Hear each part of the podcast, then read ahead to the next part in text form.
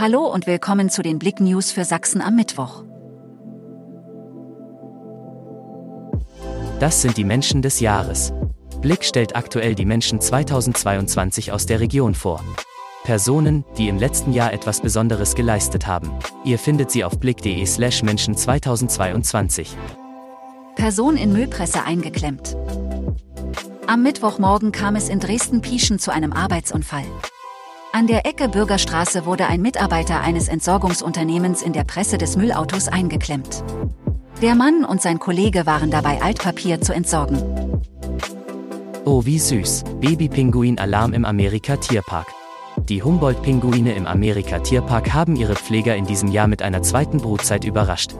Zwölf Eier lagen in den Höhlen und werden bis heute teilweise noch bebrütet. Bei Gudrun und Dieter sind mittlerweile zwei Küken geschlüpft und bei Sophie und Udo kuscheln mittlerweile ebenfalls Zwillinge in der Bruthöhle.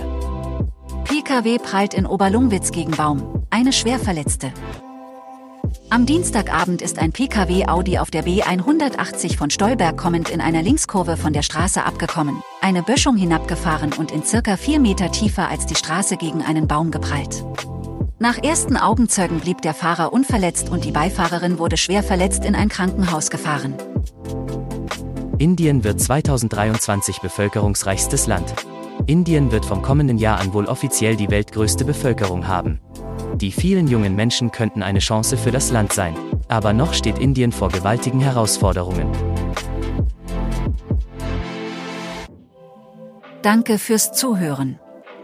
Mehr Themen auf blick.de